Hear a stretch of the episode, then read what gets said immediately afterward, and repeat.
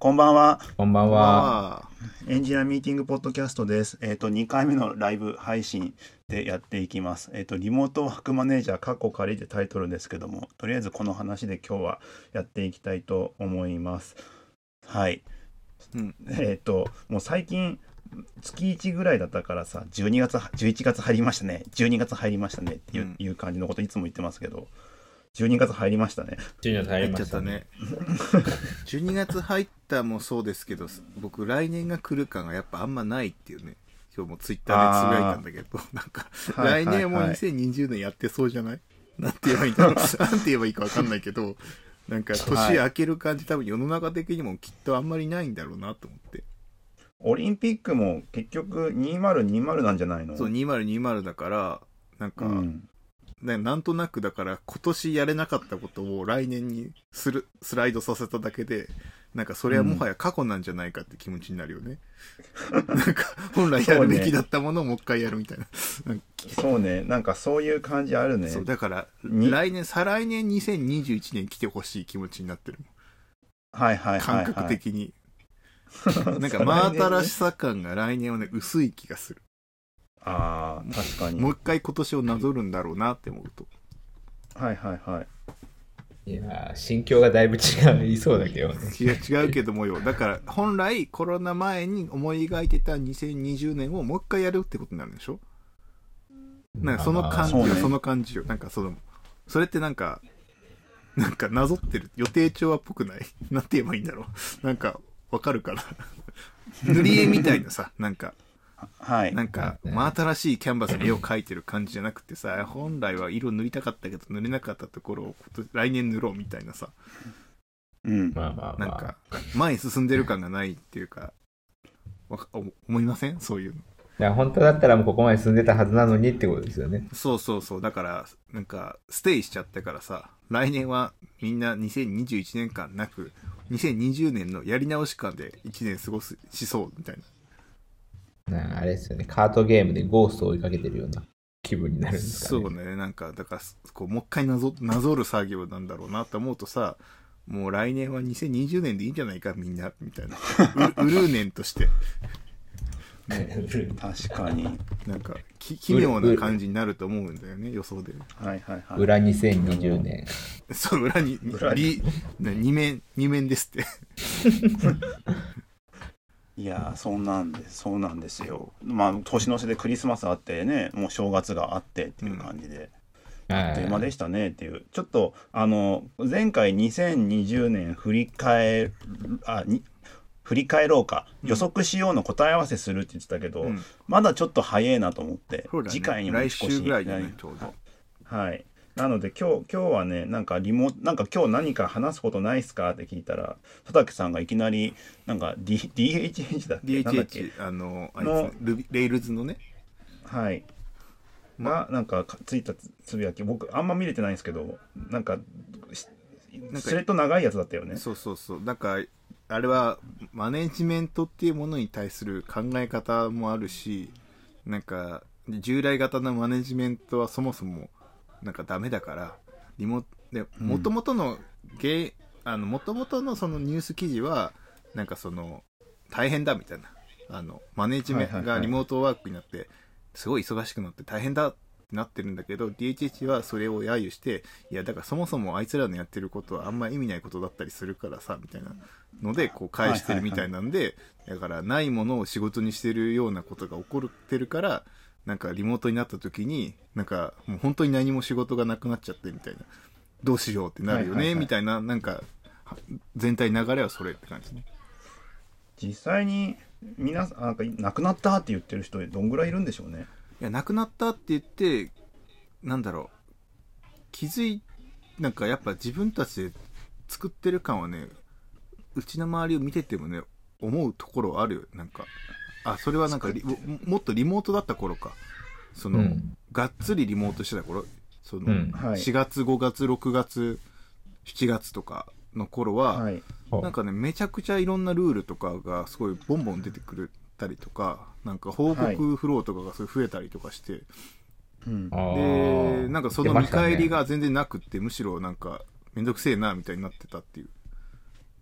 はいはい。だからその情報を上から下にやるのをなんか委ねなんかもう一回やってるみたいなことが起こっててうん。なんかなんか仕事作ってる感じがするなって思ってなんかいやそれって別にさあなたにまとめなくてもみんなが分かるところにまとめりゃいいんじゃねみたいなとことかさはい。なんかそういうのがすごい増えた気がしててこれはやっぱ、はい。マネジメントはやっぱ人をコントロールすることじゃないなと思って改めて僕は思いましたね。なんか プロダクトのマネジメントはいけいいと思うんですよ。でもひなんかマネージャーっていう人をマネジメントする人はやっぱそんな現代こんな便利になってるからいらないかもなと思っちゃって。どうなんだろうね。なんか Google は結局マネージャーいらないんじゃないかで一回揺り戻しで戻ったりしてるじゃん。っうん。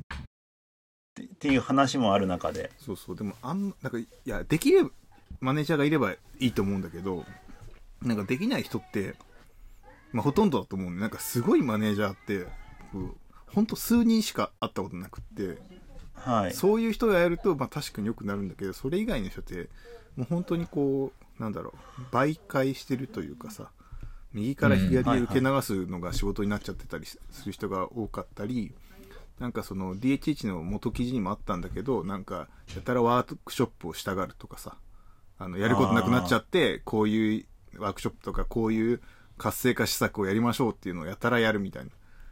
で、はいはい。なんか本当の目的とかゴールが実はなくってやることがやってやったことが目的になっててそれやるために存在してるみたいな人になってるみたいな。へえだからなんかそうリモートの時もなんかやたらそういう活性化施策とかが出てきたりする。はいはいはい。うん。佐竹さんの中でさうん、できるマネージャーってどういう人だったの？できるマネージャーは僕なんか数人しか会ってないけど1個はその、まあ、エンジニアマネージャーなんだけどなんかやってることって、なんかずそのワンオンワンみたいなのにずっと聞かれるのはあのビジネスのことをどう理解してるみたいなことでズレがないかずっとチェックされるって毎回それだけはもう本当やってる人でそれ以外全然やらないみたいな。あと困っそてることないれもなんか極端だね。でそれうんで、それやられたそれの時にあこれすごい効果的だわと思ってなんか。でなんか、うん。まあビジネスこういう話してるけどなんか,、ん。なんかズレないとか聞いてくるのすごいね。でズレがで、あなんかちょっとここら辺わからないとか言ったらじゃあそれ今度調べといて今度答えるよとかなんかそういうのやってくれてなそこだけ、うん。なんかだからエンジニアマネージャーっていうのはエンジニアマネジメントするんじゃなくてそのビジネスとエンジニアをなんか媒介するために存在しててそれをうまくすごいやってるみたいな、もうひたすらそれに特化してるみたいな、あとはなんかその困ってることあったら言ってくれよ。なんか好きなことやっていいしなんか提案があったらみんなに言うからまた教えてみたいな感じでもうそれしかやらない人がいて。はい。あこいつすげえな。これかマネージャーってと思ってそっからちょっとねへ改めるようになったね。なんかマネージャー像でも、ま、マネマネジメントしてなかったんですよね。でも、これだ、マネージャーって思ったんですかマネージいやだからいやちょっとはやってたりすることもあったからでもなんかずっとやられてるやってる時もやられてる時もなんか違うなって思ってたのよ。でだから僕はなるべく俺はマネジメントしてるぞと言わなかったしその人系のマネジメントの時は。なプロダクトマネジメントはマネジメントしてるぞって言ってたけど、ーはい。なんかちょっとね勝手がつかめなくっていやいらねえんじゃねえかなっていう方だったの完全に。はい。なんか明確な目標とそれぞれの主体性があればやれるよなみたいな。だったけど、うん。その人を見てあこういうことかマネジメントみたいな。へえ。よくできてるなと思って。よくできてるじゃない。よくそういう人ですねみたいな。ああれですよね。なんか自分で成長できてる人はなんかマネージャーいらないんじゃないかって結構言いますよね。そうそうそう。でなんかそれもあるんだけどやっぱなんだ一人でやってるとさバイアスかかっていっちゃうじゃん。そなんか俺の考える最高のこれとかさ、うん。それをうまく調整する役目っていう。のが多分マネージャーなんでしょうな、うん。みたいな。なんか、なんかああれあれですよね。あのマネージャーっうん、て言ってもさ、そうね。チームの成果出す役割とさうん。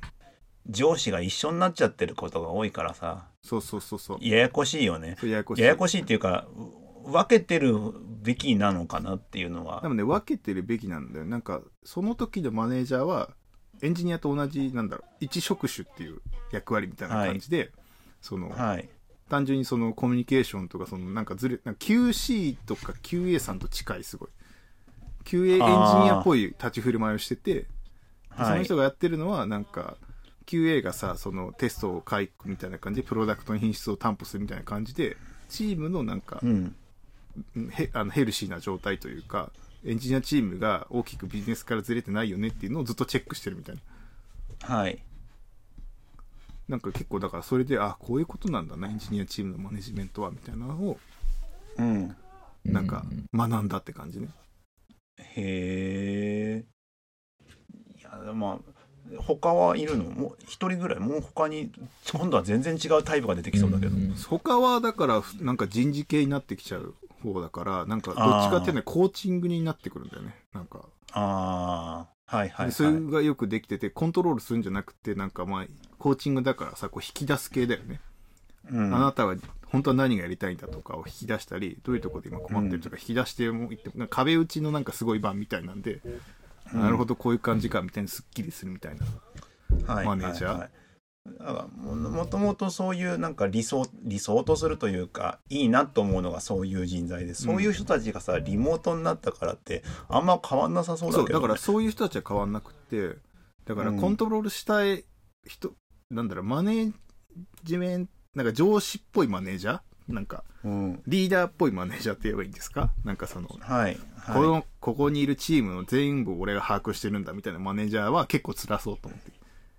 あその最初の、さっきの最初のエンジニア、俺がすごいと思ったエンジニアマネージャーは別に技術については何もとやかく言わなくて、あの、なんか困ってることはないかと、まあビジネスとの認識ずれないかだけチェックするんですね、すごい。あはいで、なんか今週ここまでぐらいなんだけど、どう？大変そうみたいなところで聞いてくるだけみたいな。はいはいはいはい。なんか困ってることだって助けれることなんかあるみたいな。のを聞くだけみたいな感じでコントロールはしないんですよ。はい。だからコーチングの人もちょっと近いかもしれないけど、その、なんだろう、うん。こう、走ってる前の石をこう払ったりする作業みたいなのと、走る方向はい。本当に間違ってないよねみたいなのをチェックしてくれるで、あとはもう走れみたいな感じでやってるって感じだから、だからうん。そのマネージャーの人はなんかリモートで俺やってたから、そのすごい、それでも効果あって、むしろリモートだからめっちゃ効果あるんだよね。なんかコミュニケーションでいろいろロスするじゃない？なんかズームミーティング制限があったりとかでさ、なんか、はいあー聞いときゃよかった、あれ聞いてなかったなとかを、を後でこう言っとくと、全部やってくれみたいな。おい聞いとくよみたいな。そうそう。コンシェルジュに近い感じで、かなり。でもなんか本当に聞いてると思うけどさ、うん多分マネージャーってなんかもうやり方人によって全然違うじゃん。でかつ答えがないしさしかもさらに言っちゃえば最近あの御社のあのゆ人事部長のそう、あのマネージャーの人ね。マネージャーさんもマネージャーさんもっていうかあのここの番組も出てくださったことある方ですけどもあの YouTube 始めてるじゃないですか、はいはい。でそこで一つチャンネルあってさチャンネルとかあの動画でさ、うんあの話あのマネージャーの仕事の話うん。あってさいやきちんとチームが成果出せることっていうそうそうのそうそう。一点ってもう言っちゃってるからカルチャーがまずあるじゃんはい。いや、いや、だから、だから、うん、言ってもね、やれない、あやれてないよ、あんなに。いやいやだからそのカルチャーがあるからそれができることチームあれはチームが成果出すことだよね定義されてるからね。定義されてるんだけど、実際その現場の付近で見てるマネージャー見てると、やっぱり、その、成果のためには、チームをコントロールしなきゃいけないってロジックになってる人の方が多いと思うんです。なんか、言われた、チームが今何やってるかとか、サボってないかとかをチェックするようなマネジメントにどうしてもなっちゃってて、なんかそれはどうすればいいんだろうなっていうでも半分半分な気がしますけどね。かな。俺の見てるところだと、そういう人が結構多い。ような気がしてて、ココントロールしてるししようとする人たちとなんて言うんだろうな。なんかまたちょっと違ったりアプローチをしてる人たちで結構分かれたりするってこと？そうそうそう。大体報告を求める系の人マネージャーはそうじゃない？コントロール主体であのここう報告してこいとかこう報告ミーティングがあるみたいなマネージャーははい。そのパターンがすごく多くて、はい。で次回までにこれやってきてねみたいな。なんかはい。そういう、そういうマネジメントをする感じ？はい。でそのこう自走してるのをこう外からサポートしてくれるマネージャーはそうじゃなくてなんか困ってることはないかみたいな聞き方してくるね。はい。うん。なんか不安に思ってることはみたいな感じで聞いてくるからなんかなんだろう。何かをやりなさいとか何か報告しなさいとかじゃなくてなんかどういうことに困ってるのかにフォーカスしてる人が多い。でそれが解消されればおそらく成果は出るだろうってロジックなんだと思うんだけどなるほどね。あとはその方向性が間違ってないかのチェックを毎回言われてて、最初と最後に今チームはこういうことを目指してるからこれの認識が間違ってないよねみたいな確認が最後最後にされてるなんかエンジニアエンジニアのなんかその技術方針とかあるじゃないですか。技術方針とかになると、うん、なんかさっきみたいにその事業はこう考えてるけど合ってるかみたいなのだけじゃ足りなくなるじゃないですか。なんかそういうそういうのってどうね、どうしてたんですか？それはそのマネージャーはやってないっていうか、それはもう普通にエンジニアがやればいいことだから議論してっていうスタイルだった。もう、でもエンジニアのマネージャー、エンジニアのマネージャーだったらでもやんなきゃいけないですよね、そこは。いや、それがやるのは多分ね、リードがやるだと思うんで、基本的には。いや、なんかあれなんですよね、その、リードのなんか小さいスコープの技術方針っていう、なんか大きいスコープの技術方針を決めると、やっぱなんかそのエンジニアのそのマネージャーにも、なんかそそれ、その方向に向かってるようにしなきゃいけないじゃないですか。あ、まあでもそれはなんか、それでなんていうの、事業とかとかなり近い部分で、そのマネージャーというよりか、例えば CTO がいて、大きな技術方針決めます。で、ビジーは、まあその方針は、確かに事業に成果があるからありますって決まるとするじゃない、ボードとかで。で、エンジニアマネージャーの役割は、じゃあこういう技術方針とかあるから、えっ、ー、と、これに向かってやりますよっていうのをまず伝えて、みんなが伝わってるよねってすごい確認するって。そういう感じ。うん、で、伝わってるか伝わってないかをずっとチェックしていくみたいだから、もうマンデーにイベントしてるってイメージ。なんかゲート方針になるとどうしてもなんかややり方とかものなポイントはなんか抑えなきゃいけない気がするからなんかもうなんかもうちょっとその合ってるかどうかっていうところよりもちょっと踏み込まなきゃいけない気はちょっとしますけどね。なんかそれは分けた方がいいんじゃないかな。そのエンジニアマネージャーというよりかはプロダクトマネージャーっぽい気がするよね。なんか方針というか仕様というかプロダクトとしてどういうふうにやるかっていう感じだから多分プロダクトマネージャーっぽい人がプロダクトに対してやじゃあどう選択するみたいなどういう技術選択するっていうのをやるべきかなっていう気がするね。ああうんなんか、うん、まあまあそ、そのパターン、そのパターンもあるけどっていう感じですかね。なんかやっぱり技術ってプロダクトに関するところだけじゃなかったりとかするから、まあでもなんか、ただそんなに人いっぱいいないから、あれじゃないですかね、兼任しちゃうんじゃないかなって思っちゃいますね。やっぱなんか、そういう人って。ああ、だから、さっき言ったみたいに、どっちかっていうと多分ね、QA さんに近いから、な QA っぽい人がやるべきなのよ。さっきみたいに技術方針の深い話になってくると、どうしてもリーダー的マネージャーになってくるじゃない。なんか偉い人というかシニアエンジニアみたいな。でも本当のエンジニアリングマネージャーって実はそうじゃなくて多分職種というかさ、QA 的に動けるそのチームと、そのビジネスとか他の領域をちゃんとマネジメントしてるかっていうところっぽいからさ、だからスケールしやすくなるんだろうなと思って、なんか、Google だったっけ？8人に1人みたいなマネージャー置きなさいってやつ。はいはい、はい、あれ、あれ、ああいうことが可能なのは要するにそういうことなんだろうなと思って。なんかリーダー的マネージャーだったらさ、なんかそれって成立しなさそうじゃないと思って思ってたのよ。はい、なんとなくチームが8人マックスになっちゃって、そのトップがリーダー、マネージャーみたいになると、いやなんか、そのリーダー同士で揉めそうだなって思ったりするじゃない。うん、なんか、うん、マイクロ、マイクロサービスだったとしても、そのチームごとでそうやってたらも、うん、揉めるよなって思ってたんだけど、そのマネージャーさんに会った結果、あ、これ多分こういうのがマネージャーだから、だとしたらスケールするよな、みたいな。な感じがなんとなく分かってきたみたいな、あこれかみたいな。あれっすあれっすよね。あのー、なんかリリーダーとかマネージャーとかがさ、うん、説明責任を負っていると報告主義になりそうだそうだね。そうそうそうそうそうそう。いうイメージですよ。なんか説ね、あのー、よくあるのはさ、まあ、ピラミッド型だったらさ、そのチームの。メンバーが何やってるかを全部報告で受け取ってさ、それを抽象的に何か伝えなきゃいけない。だからプロジェクトが進んでいて進捗がどれくらいかってあるじゃん、うん。具体的な話じゃなくて進捗が100%中の何パーセントですって上に報告するわけだからさ。うんうんうん。それを把握するためになんか報告義務があってでそれを吸い上げてそれをやるっていうのがなんか本当はんなんて言うんだろうな。プロ それこそププロジェクトマネージャーとかそっちの方の話になるんだろうけどなんかそれがプロななんかリなんだ、えー、とマネージャーというくくりになってることもあればさ。うんうん。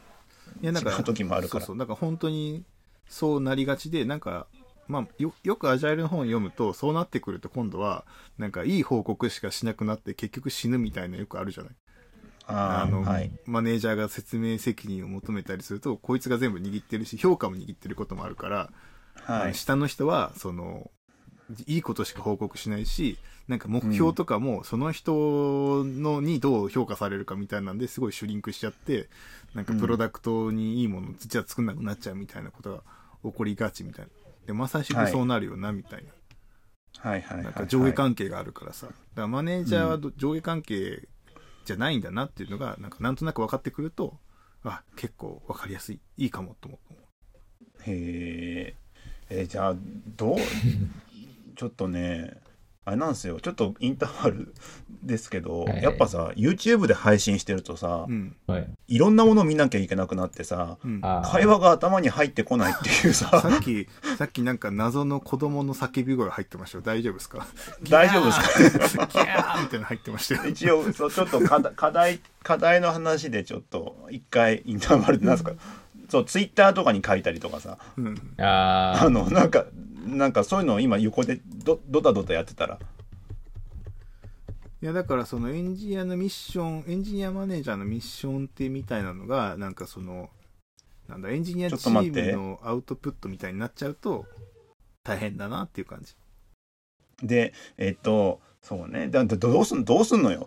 じゃあどうすんのよっていうそんなこと言わいや、どうすんの、なんかね、どうすればいいんだろうねっていうのが、そういうエンジニアマネージャーに会うことが一番の近道だと思っちゃったりするんだけど、うんでも今エンジニアマネージャーやってる人はもう多分いないからさ、その参考になる人が。自分がマネージャー、だだいたいチームに一人とかになるじゃない？いうんや、だからどうやって学習していけばいいのかなっていうのとか大変だろうなと思って、ふーんと思ってた、なんか最近。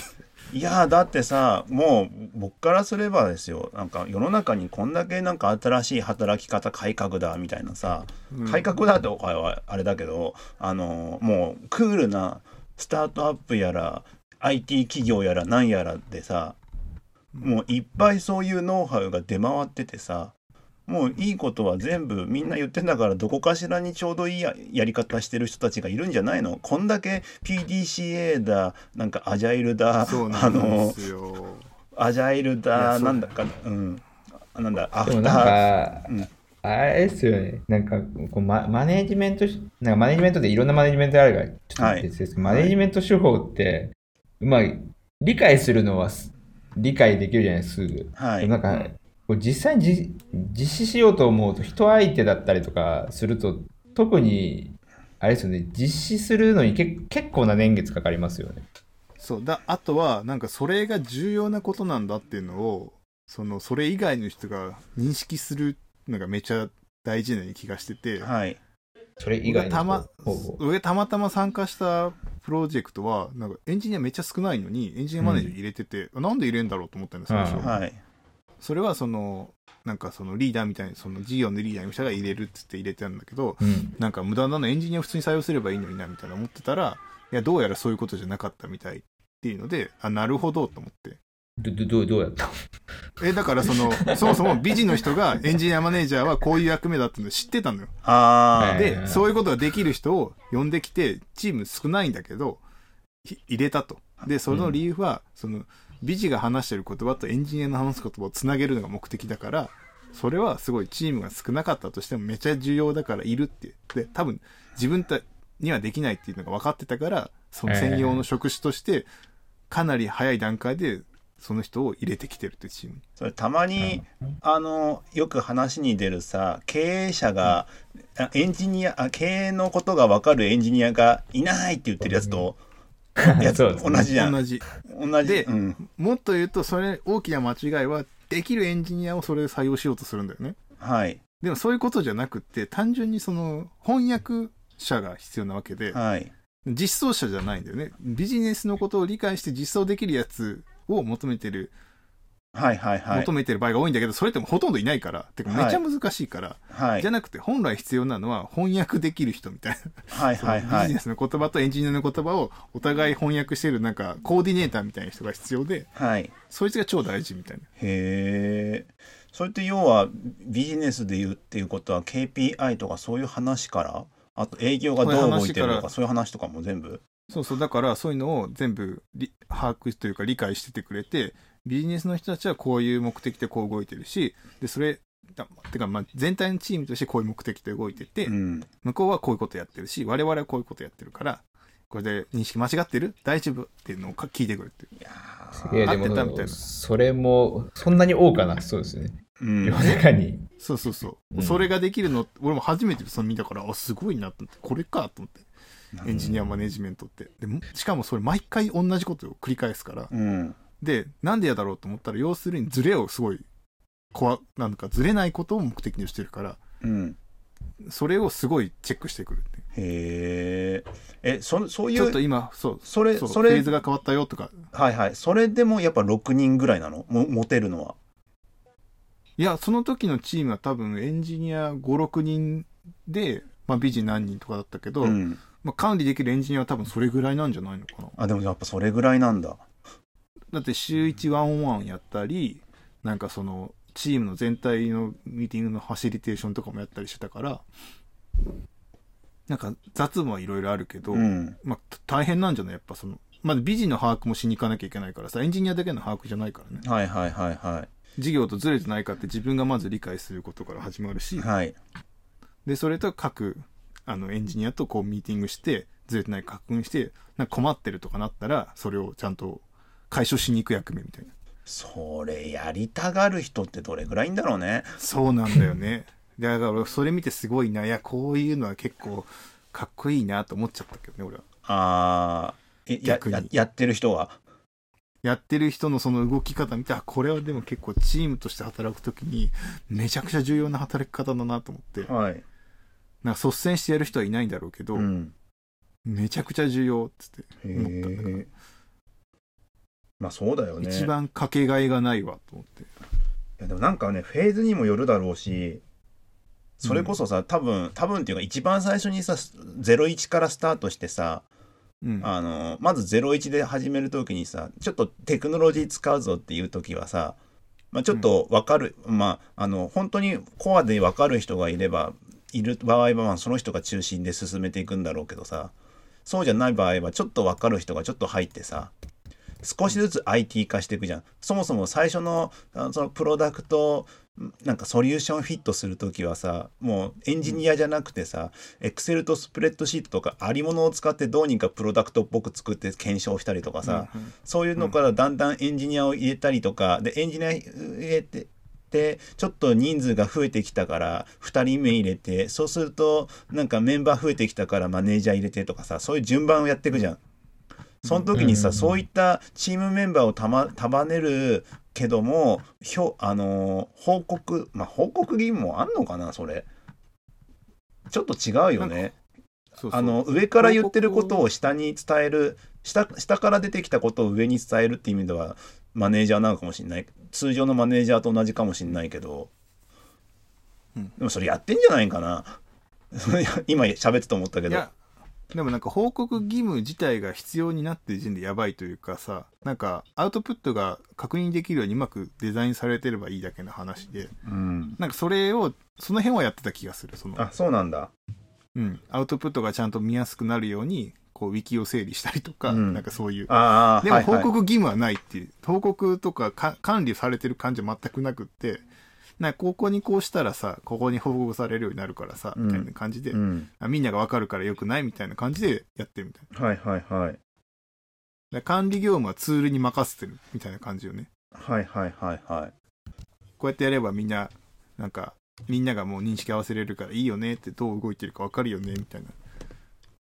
まあでも、でなんか遅れてる時もこれで分かるよしねみたいな。なんかそこはテクニックありそうだな。うん、いや、あるよ。だってあるからそ、そんだけすげえと思ったの、こいつ。こいつすげえぞ、みたいな。そこはテクニックがなんかありそうだね。そう。で、逆にそれってどうやって学ぶんだろうって、もう驚愕したもん。たなんだろうそれ確かになんかギツギツギシギシギツギツというかなんかもう、あねなんかよくあるあのー定義書なんかマニュアルにはなさそうな話だよねそうそう、どうやって格闘したんだろうか。不思議でしょうがなかったんだけど。うん。それともあんのかな？知らないだけで。いや、なんか、なんか、それの後になんか、ちょこちょこ、その、なんか、日本のマネジメントの本を本屋でチラ見するような時期があって、チラ見してたんだけど、うん。あのスタイルどこにも書いてないなと思って。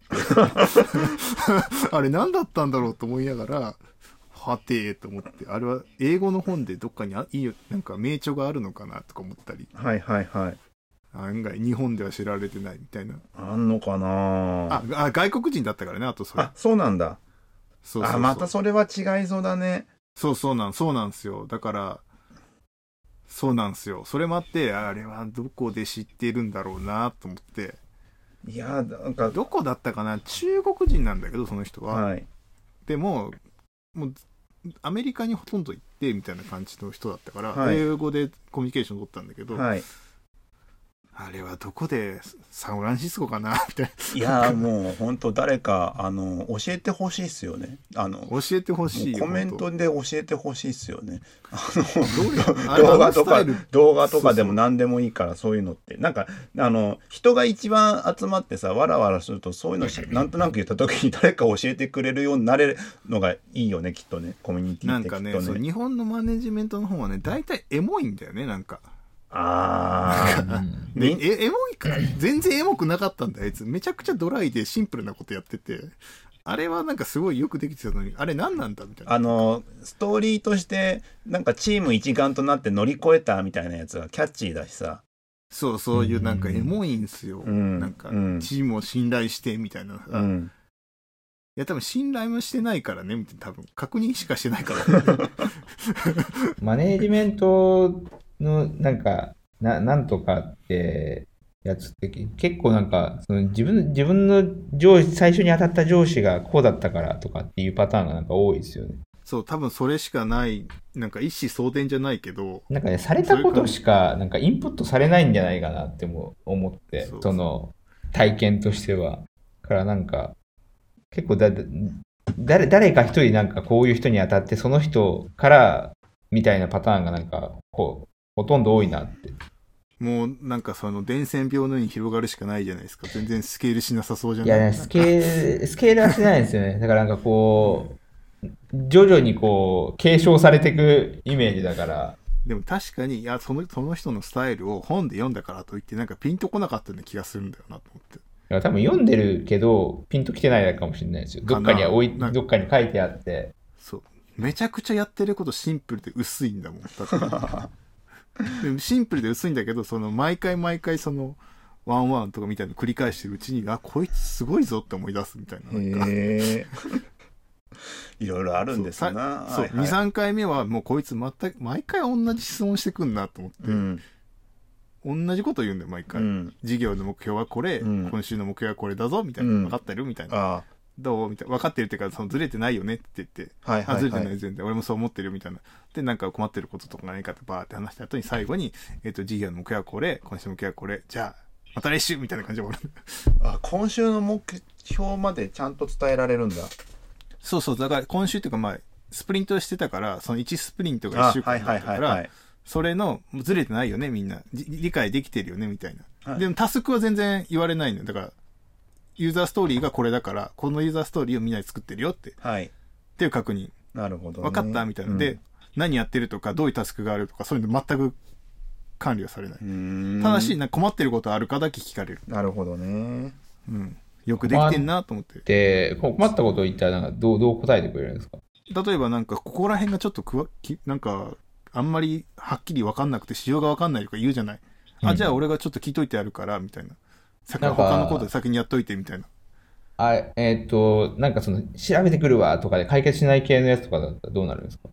いやそういうのもあるんどうしなんか誰か例えばそのデザインがちょっとここら辺分かんないかったりするしどうしようって言うんだあじゃあデザイナーと今度つなぐからさみたいなこの日に開始をしようみたいなのをやってくれるみたいうーん。なななんかそういう。いう感じだったなんか困ってることはないかみたいなのでなんか今週なんかこういう目標に対してなんか大丈夫？ななんかこれやタスクやるのにちょっとこの順番でこのデザインまで来てなくて着手できないんだよねって言ったら OK じゃあちょっとデザイナーに聞いてくるわみたいな感じで聞いてきてなんかちょっとまだ水曜日までかかるってみたいなのを次の日とかに連絡来るみたいなるほど。な。いろいろありますよね。はい。で全体的なそのスケジュールの管理はまああの一応やってくれてるからそのずれデザインがこんだけずれてるからまあちょっとずれるかもしれないからそれは俺が報告しとくみたいな感じで報告しといてくれるみたいうー。うんんなるほどな。うんまあそれだそういうやり方だと確かにリモートでも全然困んないなっていう感じはしますけどね。うん、なかなか。チームうん。チーム全体の共通認識を保ち続けるためのなんかうん、人みたいな感じ、はいはいはい。チームがぶれないようにこはいはいうずっとマネージ、まあままさにマネジメントなんと思うんだけど、ねもうそれだけひたすらやってる管理じゃなくてなるほどな。はい。いやーすごいねと 思ったあなるほど。じゃあ次、えっと、て定期的なコーナー行きましょうか。先週ちょっと前回飛ばしちゃったんですけど、あの、ユーザーのための要件定義ガイド、要件定義を成功に導く128の勘どころ読書会ですね。半年やってるからね。どこまで来た？全然読んでないから。全然読んでないっていうか、何全然、6, 六章？ろまだ6章でしたっけ？そう、6章。どこまでやったかって覚えてます？えーっとね2週間空くともはやあんま覚えてないねあの、1ヶ月ぶりなんですよ、それで言うと。あじゃあ全然覚えてないね。6章で言うと、じゃあちょっと、なんか富士通かどっかプリンターのなんかセイコーエプソンかはい、の話がよく出てくるなーっつって終わった気が。確かに。じゃあ、計画計画立案の話ってしたっけ、計画立案。要は、計画えっ、と、な何何ページですか？えっ、とね、216ページ。216そんなにまだ行ってないのか？全然じゃないかその要件定義で必要なプロセスと成果物を見極め、要件定義の計画を立案するってやつですね。216? はい。そんなに行ってないっけまだ？うん。解決したい問題が本来必要なプロセス、成果物を省いたためーこれか要件定義起因の手戻りが発生する。これは見た気がするな。あじ自分で読んでたのかな？要は、216? なんか構想立案からシステム化計画立案がああって、あここ見た見た、うんこの下のさ6の8の表見た記憶ありません？みんなうる覚え。角役割分担みたいなやあー見た。これ見ましたね。つこれ見この役割分担見たよねはいはいはい。見た見たこれは見てで成功エピソードの話が出て絶対これ成功エピソードの人が書いてるよねみたいな話をしたとこまで記憶にあるなるほど。じゃあ、だからスケジュール作成かな6.2.4いきましょうか、それだったら。ち体制チームビルディングの話はしてないですよね。絶対してないねそれは246ページ。ちょっと飛んじゃうかもしれないですけど、そこに行きましょうか。246。体制チーム皆さんはちゃんと飛ばさずコラムを読んでくださいね、ね、はい。えっ、と、よ、えっ、とね、要件定義は一般に複数のステークホルダーがチームを組んで実施する。システムを利用する側、システムを構築する側から、対象業務システムの構築に必要な知見を有する人員をバランスよく集めて、プロジェクトに投入することが成功の秘訣であるが、最初からそうはうまくいかないのが世の常である。ここではチームを構築する際の問題点、集めたメンバーでどうやってチームワークを発揮するかについて述べる。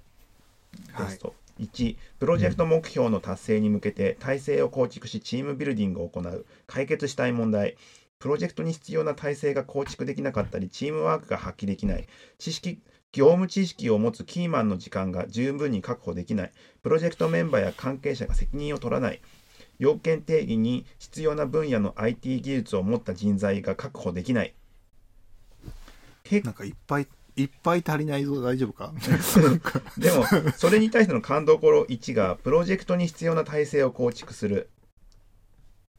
いやそれをやりたいんですけどって感じで。だから体制構築でプロジェクトの成否は大部分が決まるとよく言われる。まあねちゃんとうん。ししっかりした人を集めないとダメじゃんねっていうのでうん。それをやるために役割と役割の説明をきっちりしましょうっていうのが次の、えっと、247ページに役割分担表の例ってやつが出ていますね。多いな、結構。結構多いね。プロジェクトオーナー、プロジェクト責任者、プロジェクトマネージャー、ビジネスアナリスト、業務部門責任者、業務部門メンバー、システム部門責任者、システムアーキテクト、システム部門メンバーとかいろいろありいますけど、や意外と、なんかリッチだな。そうね。うん。責任者多いね。意外とさ、なんかその場に集まった職種の人たちでさ、なんとなくこんな感じだよねってできることが意外と多いよね。うん。ん。ギルド的な動きだと、やっぱ。でも、そうそうそう。でもやっぱこういうのやんなきゃダメだよねっていうのはさ、ある程度うん。かっちりしていくと出てくるよね。特にうん。プロジェクトオーナーとプロジェクトマネージャーってどっちがどあれどれだみたいな感じのとかさ、うん。PO とか PM とかみんな略すから余計にさあれどれどれだ？ななんだなんだみたいになったりするからね、うん。そういうのとかきちんと。プロプロジェクトせなんか各責任者をちゃんと置くっていうのが肝なのかな実はこれ。なんかあんま見ないよねそうね。まあプロジェクト責任者って、守るところが、違うところはちゃんと、それそれの責任者を置いていくみたいなうん。感じだ普通はマネージャーが責任者になったりするもんね。うん。まあ、それがプロジェそうだね。まあプピプロジェクトオーナーって言ってるけどプロダクトオーナーとかもほぼ同義なのかな。ここで言うと。この表の言うとね。たそうだね、うん。なんかぽいね、うん。プロジェクト責任者とプロジェクトオーナーが違うんですね。ああ確かに。分割されてる感じもするけどね。えっ、とね。PO はでもそうだね。確かに。プロジェクト責任者がちょっと不思議だね。ステアリングコミッティって何すか？いや一回やった。ステアリングことあるぞ。ステアリングコミッティの開催って何すか？あれううちらでやったことやったことなかったっけ？ステアリングコミッティって。なんかいなんなん何をやどんなことでしたっけ？言われたらわかるかもステアリングちょっと別のところで検索しちゃいますけど えっとね利害関係や意思決定を行う関係者の代表で構成された委員会組織。ああやったかもなんか。やってる気がする。それですね。やってますやってます、うんやってますやってます、で担当プロジェクトによる最高意思決定者はプロジェクトオーナー。これもしかしたらさあのせあなんだ、えっと執行と承認を分けてるだけかもしれないけどね。そうだね。う、うん。ん、まあ、けでも計画書の承認だからね、まあ、会社の代表だから会社の代表だなほんとこれは。プロデューサーだな、最高だよね。うん、うん。まあいろいろとありますなと。で勘どころにチームの発達段階を理解しメンバーに働きかけるチームビルディングを知る上で心理学者のタックマンが提唱した。タックマンモデルが 参考になる。タックマン。タックマンモデル。タックマンってなんだ？タックマンも人でしょ？人でしょ？なんだ？ちょっと待って。パックマンじゃない。ちょっと待って。タックマンのところが今ページがタック飛んじゃった。マンモデルありますよ。東洋経済オンライン。はいなんかこういう仕事ができる人は正しい衝突が超得意。雨を降らせて地固めるはこうやる。えちょっと待ってそれ見出しがちょっと煽りすぎだから。煽りすぎめっちゃ煽ってると思って。何何どういうのですか？タックマンモデル。なんかまあ図と言うとなんかそのまあ4段階のなんかなんだ？き時期がある。はい。タームがあると。はい。さ最初が形成期。次が混乱期、うん。で統一期、うん。機能期。うん。最初に、まあ、ひチームが集まる形成期があって、うん。それ集められたらこうぶつかり合ったりするよねっていうのがあってでもなんかそのうち同じ方向を向いてうまくいくようになると、はいはいはい。で結果成果が出るみたいな。はい。っていうのがらしいですよ。へえそういうで？で過程を4段階で表し最後に解散する時期をチームの状時期のチームの状態を加えて以下の5段階で示している。確かに5段階ありますね、成立期ど動乱期安定期動乱期。遂行期うん。解散期。そうだね。すごいね。だから最初に集まってって感じそう初期解状態。散期だけ、うん。因が踏めてないですね。本当だ。本当だ。いやだからストーミング。なんか最初はみんな目的が違くていい意見が食い違ったりとかするけどどうにか強み弱みを理解してとかやっていくんですね、うん安定結束力が強い状態。解散期やプロジェクトが終了。すごいですねこれは、これで状況によってやり方を変えていくのかな？うんうん。いやー、でもなんか、プロジェクトで集められるからでもこんな感じになるんですよね。そうそうですよね。うん。終。わったらいやでもなんかど大体大そうじゃないの。うん。いやー、なんか最近こういうのなかったなって思って。ススポコン漫画見てても大体この形じゃない？スポーツ漫画はね、だから「スラムダンクで考えてよ「スラムダンクで最初もうめちゃくちゃじゃない「スラムダンクまあね、まあ、それはなんかこれ、これに沿ってるでしょうね。あの、あの、スポーツ漫画はこれだよね。そうそう多分動乱期はさあの三井君がそうこうなんか取り込んできてなんかぐちゃぐちゃになったりするたりするとこですよだよね。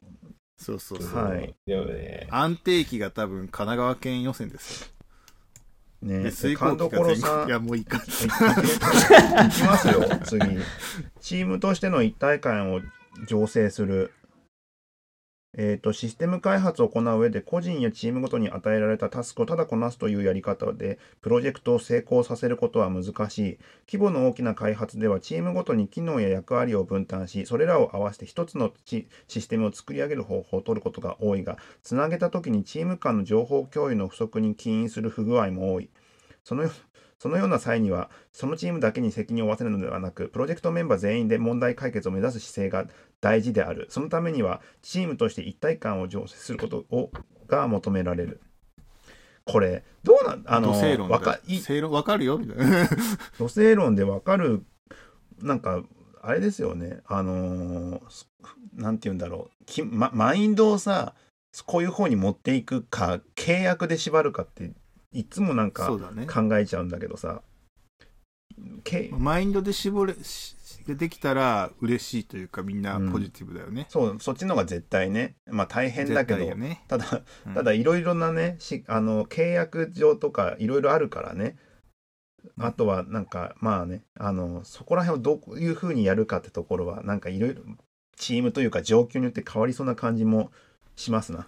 うんはい。うんうんうんうんで、これや。次コラ,、うん、コラムがありまして次に6.2.5品質計画システム開発の品質は何で評価するか。一般的にはレビューやテストを本稼働後に発生した障害の指摘件数や指摘内容から評価することになる。システム開発は要件定義の結果をもとに要求通りの使用を具備しているが具備している場合でいいのか。使用通りの動作をするかをチェックすることによりバグを摘出することができる。これに対して要件定義にはレビューでチェックできる成果物の見た目の品質、誤字脱字、文章の正確さなど以外にユーザーの隠れた要求を適切に抽出できているかどうかの答えのない品質が求められる。うんここでここでは主に前者の要件定義の見た目の品質の確保について言及する。まあそれしかできないからってことでしょうねで、括弧1、う成果物の品質は作成方法の指導と定期的な状態況確保で保つ。解決したい問題、成果物を作成するときに記載内容に個人差が出て品質にばらつきが出る。勘どころ1、成果物の作成指針を作成し、要件定義ドキュメント作成の関係者と合意をする。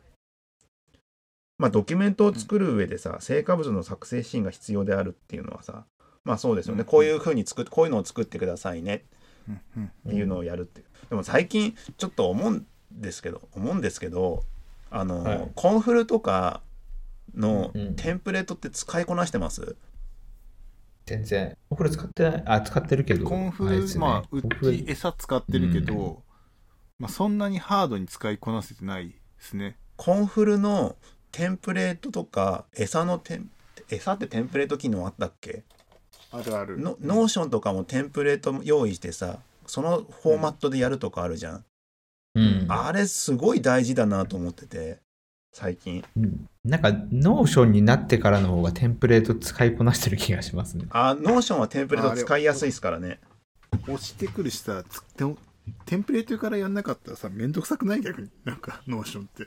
ゼロからやると、なんかね、もう、テンプレートも含めてなんか仕組み化されていくあの感じがなんかそれを助長して助長してるっていうかなんかな,、なってますよね。会社でノーションとか使ってるんですか？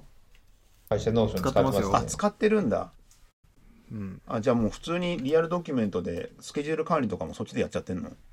もうなんかねそれやってるとこもあるし、一部って、なんかあの、あの、管理、な看板とかさ、ちょっと使いづらくない？あ癖癖はある。癖はあるしあのなんか超アーカイブするときにさ、なんか、ディレクトリにドラッグアンドロップするしろみたいなやつとかあるじゃない、はい。ああいうのとか結構、なんか、なんだろう、学習コスト高いかなと思いながら、学習コストは高いですよね。だからなんか使うそう、非、非エンジニアに難しそうと思って。すあごいね、ーやっぱね、うん。使い方に差はで出てますよね。うん。やっぱ、でも使いこなしてる人見ると、すげえなってうん。思う。はいはいはいはい。そんなの結構使ってるんだみんなでも要するになんかこのテンプレートってあの GitHub のイシューとかとイシューテンプレートにかなり近いあもんじゃない？いやもうそのレベルじゃなくてあのここ突き詰めていくとオートメーションにつながるから、うん、ああそういうことか。結局議事録を作りましょうって時にアジェンダとかまあよくあるのは議事録つあのーまあミーティングしましょうと。議事録アジェンダ次、えっと参加者アジェンダスケ、えっとタイムテーブルえっと議論ポイント意思決定トゥ、ToDo じゃん。みたいなのがもう全部そのテンプレートでやってるとまず最初に何をやらなきゃいけないかのミーティングの内容が固定されるんだよね。ああなるほどね。ななんかでそれに対してそれを埋めていく形になっていくから。うん。でその ToDo に対しての進捗管理とかは別のところでさなんかどっかでまとめられたりコンフルでもさ To あのー意思決意思決定だっけ？意思決 ToDo か ToDo はどっかまとめて表示みたいなモジュールあありますよね。うん。なんかそういうのとかでか一元管理とかさ。うん。なんかそういうやり方が結構できるんで仕組みを用意するとなんか相当なんかそれこそみんなが言っている IT 化だよね。うん。みたいな感じのことできるようになるから、IT か。IT かそうなんか IT 化だ UX だみたいなやつだよね。うんそこそこにまあ確かにうん。確かに。そういうのできてくるからなんかねテンプレートでもうできるだけ考える人が考えることオリジナリティ出すところは全部なんか奪っていくとかの方がいいんだろうなっていう。うん。のはちょっと思いうやそれはそうね。だから成果物それはそう。ん。だから要件定義ドキュメント作成の関係者と合意するっていうのはそこら辺までいければ本当はいい。あとなんかその思考の仕方とかがさなんかもう固まってくるとさそのテンプレートがその思考の形式になったりするじゃない？なんて言えばいいんだろう？なんかデザインドックとかもさなんかテンプレートってなんかいくつかの書き方があってさ結局うちのチームに必要なのはどういうデザインドックの見出しだっけみたいな感じでなんか最終的に固まってくるとなんかそのテンプレートから作るとなんか抜け漏れなくそのなんか作るものがはっきりしてなんか大丈夫みたいになるから、ね。なリズムに乗ってくるみたいうな感じになる。。ね。うん多分多分勘どころ2でも成果物の作成指針をの書き方について説明会を行うありますからね、うんここはなんかテンプレートを作ってそれに合わせるちゃんと説明会もしましょうっていううん行った方使ってねっていう。ね、で勘どころさんで成果物の作成シーンにとってドキュメントが作成されているかを確認するチェックリストを作成する なんか大急に大変そうな感じになってるけど大丈夫か？いやああるんですよなんか。いやなんかそういうのあるの見見たことあって。まあ確かにね、へー。セルフチェックみたいなやつなんですよ。レビューする前にセルフチェックがあって。あー、なるほど、そういうこ、あの、あれですね。なんか、あの、確定申告の最後にあるやつです、ね。マイナンバー書かれてますか？はいはい。入力されてますか？ってやつよね。あとで勘どころ4執筆と初期の段階で重点的なレビューを行う初期でですね。あうん。なるほどなるで勘どころ5定期的にドキュメントのレビューを行いドキュメントの品質水準を確認する。ーうんうんこれを行品質水準っていうのはなんかどうやって判断するんだろうね。あ書き方は決まってるけどさ、なんか。記載方法の品質が担保されてる状態になるかを確認した方がいいなんで記載方法だからてなんかちゃんと言葉がうまくいってるよねとかなるんじゃないですか、ね、ああ日本語が通じるかみたいなみたいなやつもでしょうね。で感動ころ6、えーと、レビューの記録を残し問題点などが分析できるようにしておく。ああ、これ、これは忘れがち。議事録、ね、うん、レビューのね、うん。うん、後でね、分析しましょうと。で、で6.2.6、コミュニケーション計画。要件定義には様々な職種のメンバーが参加する。またそれぞれが担当する業務も様々であり、内容については共通理解を確保するのは難しい。ここでは要件定義における関係者間のコミュニケーションを進める上での問題と対策について述べる。1、ステークホルダーとのコミュニケーションを計画し、合意形成を図る。解決したい問題。ステークホルダーとのコミュニケーションが不十分なため、要件定義に不備が発生する。しかるべき人への報告共有がされず、手戻りが発生する。合意形成ができなかったり、時間がかかる。いやこれまさに今うちのチームが食らってて、はい、はあってなってるわみんな。どうどういうことです？あんまり深くは言えない、ね、何万深くは言えないけど、うん、まあ手戻りというか、うん、なんか先週の定例の時はこういう感じで言っててはなんか GO が出てるから、はい、こうやってやって今週持ってったらなんか全然違うことを言われて、うん、あれ？みたいな感じでなんかあれ？どうし指導しよう？みたいに今なってる。なるほど。あれ？って先週ああやって言ったよねみんな思ってて。でそれ踏まえて勘どころ1はコミュニケーション計画を立案する。うん、コミュニケーション計画の際には伝達相手、伝達内容、媒体、頻度を適切に決めることがポイントとなる。伝達相手。うん、まあ、誰にやるかだよね。ステークホルダー。うん、伝達内容もそうですね。で、媒体、オンライン、オフライン。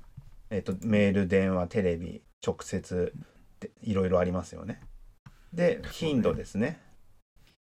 頻度が、信頼関係が多いのは、なんか、頻度が多いほどが、多いほど、あの、信頼関係が向上しやすいとか。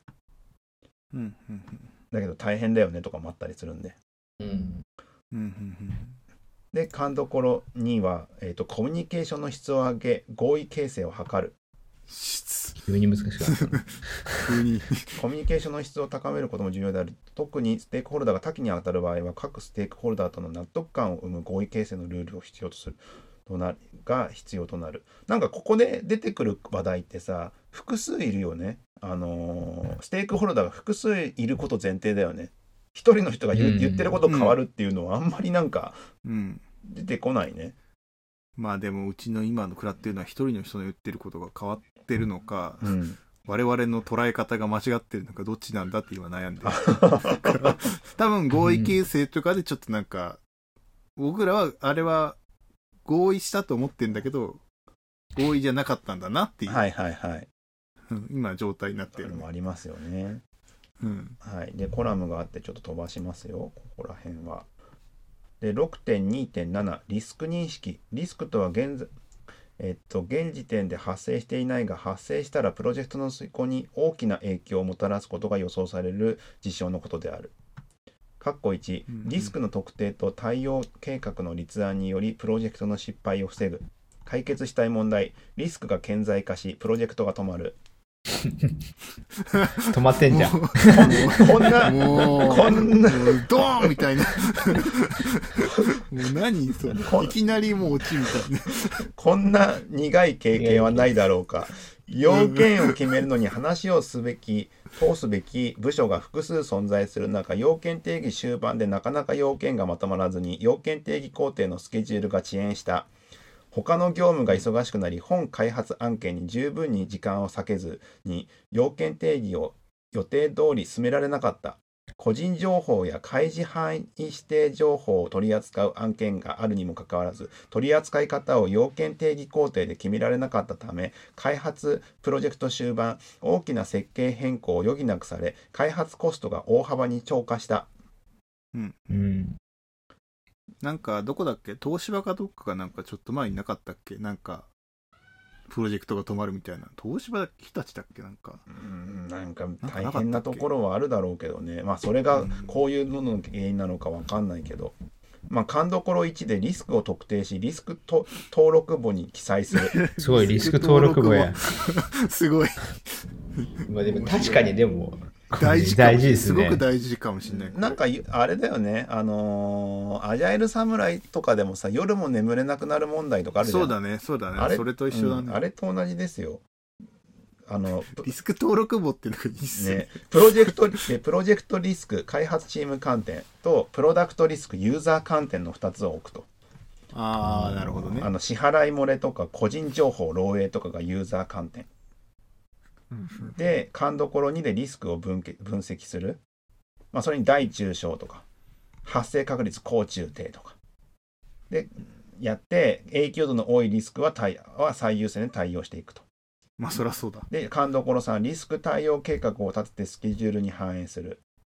回避転嫁緩和えっ、と需要。回避はリスクを完全に排除する、うん。転嫁は、えー、とリスクの影響を責任とともに第三者に移管する。緩和はすごいうん。リスクはいやだからセキュリティの監査とかセキュリティチェックをうん。大、うん。外部の会社にやってもらうとかでしょ？そうだね。そっちのところに責任持ってやってもらう、専門専門のところにやってもらおうみたいな、で緩和がリスクが顕在化した被害を受容可能な限界値まで抑える。なるほど。なでるほど。需要はリスクを受け入れ事象が発生した時に対処する。運用でカバー運ですね用とかはっていうのをやっていくと。ちなみに次のページで事例15でプロジェクト危ないことチェックシートで要件開始前にリスク特定サントリーシステムテクノロジー株式会社の事例がありますね。ここら辺は見てみましょう。なプロジェクト危ないことチェックシートっていうとだいぶマイルドになりましたね。ああそうですね。ただエクセル登はエエクセルは結構なもんになりますね。クセル？ああまあでもそうだよね、はいでもなんかお思っあでもでも思ったほどじゃなかったけどでもあれですね。これがなんか大量にあると思うと気がめいりまですもね俺これ昔前職であの SI やってる時にこういうの見た記憶があるななんか。なんかそれぞれのフォーマットありそうですよね、いろいろとありますな、うん。で誰か一人が作り始めて生まれるんでしょうねやっぱ、うん。どっかで痛い目を見て。でなんか SI の人 SI のそのなんかマネージャーみたいな人はこれを見てだからその戦略というかさうん。その優先度を決めてるって感じだったわ。ね。で6.2.8、調達計画と契約。要件定義をじ、自組織内のメンバーだけで実施することは少ない。一般に要件定義の実施に必要な業務技術スキルを保有する人たちを人員を外部から調達することがほとんどである。ここでは外部から人員を調達する際の契約形態が要件定義の成果物の完成度に影響することを述べる。括弧1要件定義は準委任契約を基本としユーザー企業主体で進める。解決したい問題。要件定義の契約形態が実施内容と合っていないためトラブルが発生する。漠然とした要求にもかかわらず作成請負で要件定義をベンダに委託してしまう。勘どころ1要件定義の基本契約形は準委任契約とする。これもう言い切っちゃってますね、うん。まあ、これはまあなんかそうトラブルが発生しやすいですからね。完全に全工程一括請負だと。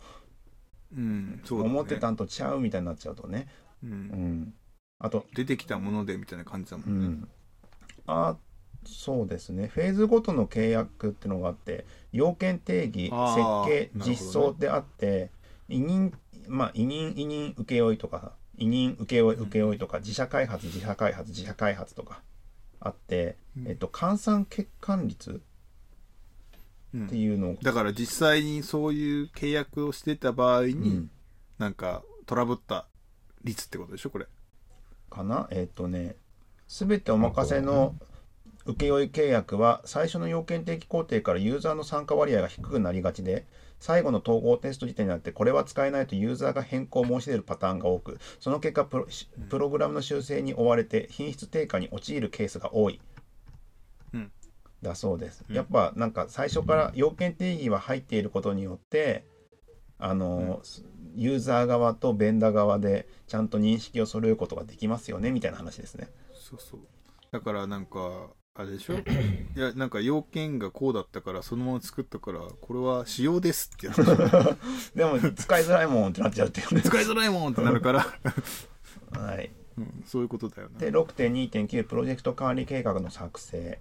括弧1プロジェクトか管理計画かこう管理の仕組みを事前に作成し経営層や上位マネジメント層を含むか関係者と合意する解決したい問題要件定義が始まってから後付けでプロジェクト管理のルールの整備をしがちである。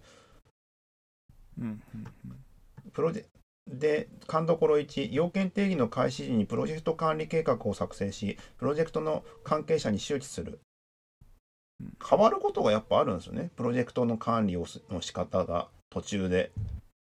うんうんうん。なんかでもなんとなくわかるよ最初はさなんか楽観的だからさ、うんなんかあんまりそんな管理しなくてもいい感じでやれますよねっつってやって始めたけどやっぱ管理がいるなっつって変わる時とかああ、それだね。勘どころに、うんプロジェクトオーナーから経営層、上位マネジメント層にもプロジェクトの管理計画を周知してもらう。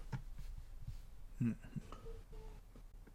そうね、上位マネジメントの意思決定の依頼や承認をお願いする場合も多い。しかし、忙しい方が多いため、日程を守ってもらうことが難しい。そのため、プロジェクトのオーナーから経営層や上位マネジメント層に、プロジェクトの管理計画の骨骨ごと、えっと、守っていただきたいことをよく話し合ってもらうことが、話しておいてもらうことと効果があるといったところですと。はい。うんうんとりあえず、えっ、と、6.2までですね。今日は。もう9時になっちゃったんで。うんはい。次監視コントロールって感じいろいろありまいやすね。ーどうどうなんだろうね。なんか僕とかは、なんか少しずつこういうのを今、自分がやってることはこういうのをやっていかなきゃいけないねってフェーズなんですよ。うんうんうんだけどやりや、いきなりやるとめっちゃ時間かかるじゃんだから。めっちゃ時間かかる。いやう俺もなんかここ見てたまに使えそうななんかさトピックスが出てきたら使うようにしてるよ。今日もだからあのリスク登録簿、はい。あれ使えそうだなみたないな感じでこう使ってるっていうか全部はさらにちょっとやれないね僕一人で。みたいななんかこれはやれそうだけどみたいな、ねこれは便利そうだなみたいなかいだからね、これをね、読み始めてから、勘どころって言葉をよく使うよね。めちゃくちゃ影響されてるでね、勘どころを得るっていうのは、なんか、割と何事に対しても重要だなって。そうね。まあそうねそれはあり勘どころを教えてくださいって言いに行くのがすごい重要だな。ああ、そうね思いまし。たそうね。うんあります。まだ、まだ先は長いですが。先は長いぞ。いい加減一回最初自分で全部読まなきゃこれ。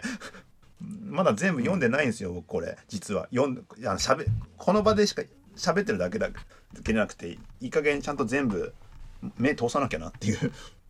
いやコラムを見たらもっとなんか納得感出てくるんですよねはい。ちょっと体験みたいなさこれやれないよねっつってのをどうやってやったかみたいな感じで載ってんでしょ？よし予習しときます。